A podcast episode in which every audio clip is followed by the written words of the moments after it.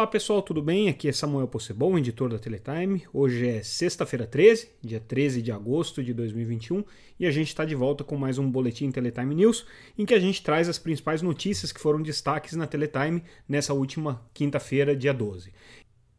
Se vocês ainda não acompanham o Teletime, já sabem, entrem lá no nosso site www.teletime.com.br. Vocês podem ler todas as notícias que a gente está destacando e analisando aqui gratuitamente e também se inscrever para receber a nossa newsletter diretamente no seu e-mail. Também recomendo que vocês acompanhem a gente nas redes sociais, sempre como Teletime News, seja no LinkedIn, Facebook ou Twitter, a gente está lá quase em tempo real publicando aquilo que está saindo de mais importante no mercado de telecomunicações. E aí, começando com a nossa nossa pauta dessa quinta-feira e com o que foi destaque no nosso noticiário, a principal notícia do dia foi, sem dúvida, a visita do ministro Paulo Guedes à Comissão de Educação da Câmara para falar sobre é, a aplicação de recursos do FUST em conectividade em escolas. A gente já está acompanhando isso há algum tempo. Existe hoje uma batalha aí entre os parlamentares ligados à bancada da educação é, pela aplicação da lei que previu é, 3,5 bilhões de reais aí em conectividade de educação. O governo foi contra, é, vetou, o Congresso derrubou, depois o, Congresso, o governo foi ao Supremo recorrer contra essa legislação e agora mais recentemente editou uma medida provisória para não ter que pagar dentro do prazo previsto esse recurso é, para as escolas e para fazer conectividade em escolas. Só que o que foi interessante dessa audiência do ministro Paulo Guedes foi que a discussão descambou para o 5G. E aí o ministro Paulo Guedes, inadvertidamente, ou é, de caso pensado, acabou colocando o Ministério das Comunicações numa saia justa. Por quê? Primeiro que ele disse que ele acha absolutamente pertinente o pleito dos é, parlamentares de que se incluam metas de educação é, e de conectividade em escolas especificamente no edital de 5G. Inclusive falou que isso aí deveria ter sido é, discutido, que ele não participou de nenhuma discussão sobre isso, mas que ele obviamente é a favor. Vai chamar uma discussão agora com o ministro das Comunicações para tratar desse assunto, porque ele acha que essa é uma oportunidade que não pode ser desperdiçada. Numa vez que você tem um edital acontecendo com recursos públicos sendo discutidos, ele acha que é uma chance de ouro para se estabelecer esse tipo de metas. Então isso aí soou como música para o ouvido dos parlamentares que vinham pedindo isso. Ontem mesmo, o ministro Fábio Faria já tinha ido ao Congresso e tinha dito que não dava para mudar o edital mais, que isso daí ia atrasar o edital em oito meses, que seria inviável é, colocar qualquer tipo de meta desse tipo, mas que é, o Ministério das Comunicações assegurava que haveria conectividade em escolas, uma vez que as cidades, as localidades estariam cobertas por 5G, não entrando ali em detalhes de como que você, no final das contas, faz a conexão entre o 5G e a escola propriamente dita. Então o ministro Paulo Guedes desfez todo esse discurso e abriu aí uma frente concreta de que se rediscuta o edital agora para incluir essas metas. Por que, que colocar metas de educação é um pouco mais complicado? Porque isso vai mexer, mexer na precificação do edital, você tem que mexer nos cálculos, isso daí toma um certo tempo, então não seria é, tão rápida assim a aprovação pela Anatel do edital, caso ele tenha que mexer numa questão tão estrutural como uma contrapartida, é, por exemplo, para conectar, conectar escolas. Fora o fato de que não existe um projeto ainda é, muito bem estruturado para isso por parte do governo. O que existe é o projeto que foi apresentado pela Comissão de Educação, defendido pelo, pela Comissão de Educação, mas apresentado pela deputada Tabata Amaral, é, que aí sim é, tem ali um, uma perspectiva do que fazer com o recurso para conectividade em escolas. E tem também, obviamente, a legislação que pede a aplicação dos recursos.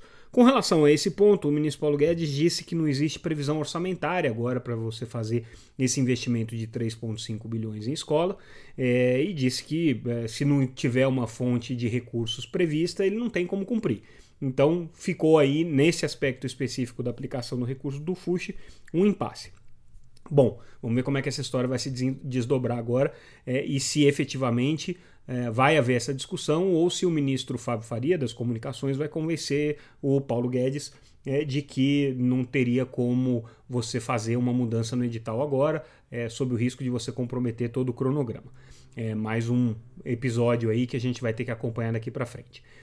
É, também é, em, em, em evento que aconteceu nessa quinta-feira, a Conexis, que é a, a, entidade que representa as grandes operadoras de telecomunicações, é, também deu uma declaração interessante no sentido de que não vê problema numa discussão mais alongada do edital de 5G, ou seja, não mostrou pressa na realização do leilão, desde que, essa é a condição mais importante para as operadoras, não haja nenhuma mudança na perspectiva de custos do edital. Lembrando que, até o momento, diante dos cálculos aí apresentados pela Anatel e que o TCU avaliou, é, o edital teria um custo estimado em 45 bi de reais, 45 bilhões, um pouquinho mais, é, dos quais você tem aproximadamente 8 bilhões e meio em recursos é, que vão diretamente para a União, que são é, o pagamento dos preços mínimos, né? e o restante em compromissos é, de cobertura que deveriam ser é, executados pelos vencedores do leilão aí ao longo de vários anos. Então, a Conexis também não está mostrando muita pressa na questão do edital e também sinalizou com a possibilidade de é, aceitar uma negociação mais longa, caso isso seja necessário. Então, a gente tem que acompanhar aí, porque, ao que parece, o cronograma do edital de 5G pode sofrer algumas turbulências. Tem duas variáveis importantes que pressionam esse cronograma. A primeira variável é o próprio cronograma político do ministro Fábio Faria.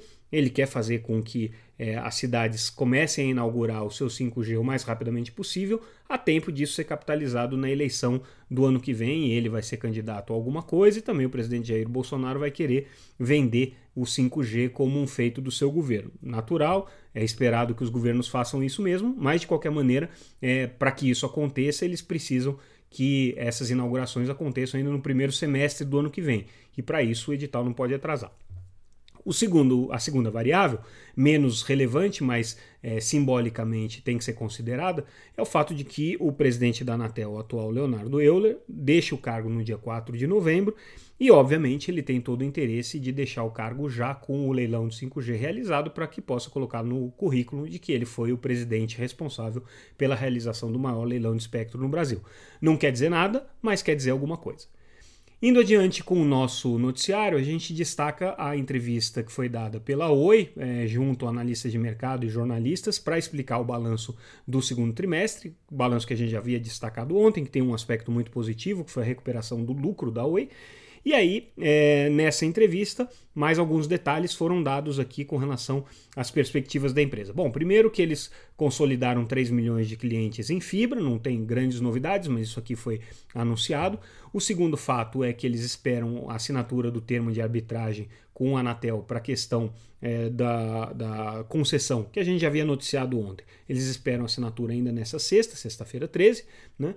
É, também anunciaram que já tem aí 10 contratos viabilizados é, com provedores de acesso regionais para a utilização da infraestrutura da Vital, que é a empresa de infraestrutura que hoje a Oi controla e que em breve vai ser controlada pelo BTG, que já, enfim, venceu o leilão aí para ser o sócio da Oi nessa empreitada.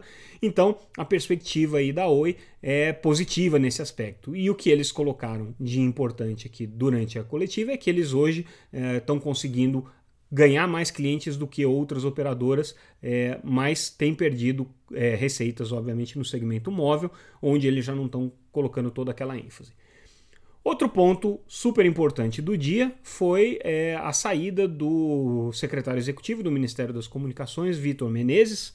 O Vitor, para quem é, não conhece, a, é secretário, era secretário, secretário, executivo, mas já foi secretário de telecomunicações, já foi superintendente é, de outorgas da Anatel, é um técnico da agência extremamente respeitado no setor e indica agora que vai cumprir um período de quarentena, provavelmente para ir para o setor privado ele ainda não anunciou nada, obviamente, é, mas a gente tem informações de que é, esse deve ser o caminho do secretário executivo que agora está é, se afastando do governo para tentar novos rumos aí na sua carreira. Quem fica no lugar de Vitor Menezes é Estela Dantas, que era até então chefe de gabinete do ministro Fábio Faria. Ela é jornalista, acompanha o ministro já há vários anos, é, foi assessora parlamentar durante o mandato do ministro na Câmara.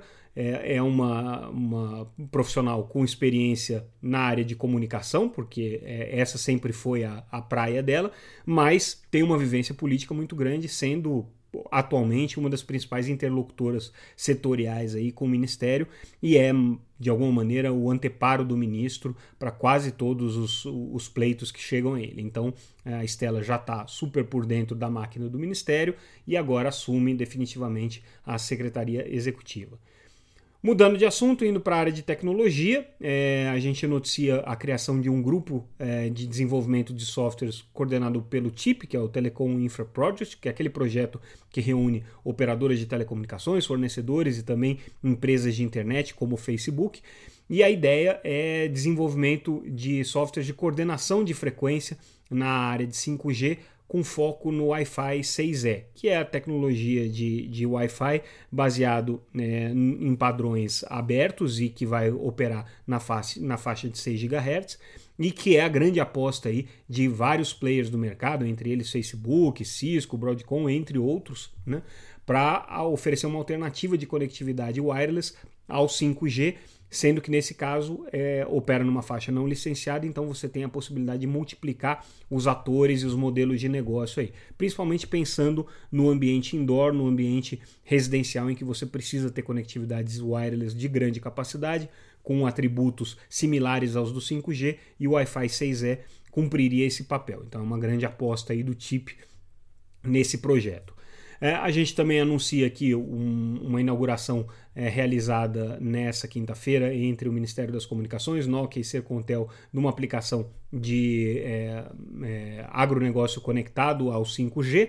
É, isso foi feito na região de Londrina, em parceria aí com a Embrapa Soja, né, uma das subsidiárias da Embrapa. Então, avançando aí os cases de 5G demonstrados pelo governo para viabilizar é, o projeto de, de leilão e de ampliação de uso dessa faixa. E aí a gente finaliza é, o noticiário de hoje com uma matéria em que a gente ouviu alguns especialistas sobre a lei geral, sobre o Conselho Nacional de Proteção de Dados, que é, foi estabelecido a partir da Lei Geral de Proteção de Dados e que vai subsidiar a Autoridade Nacional de Proteção de Dados na é, formulação de políticas para esse setor.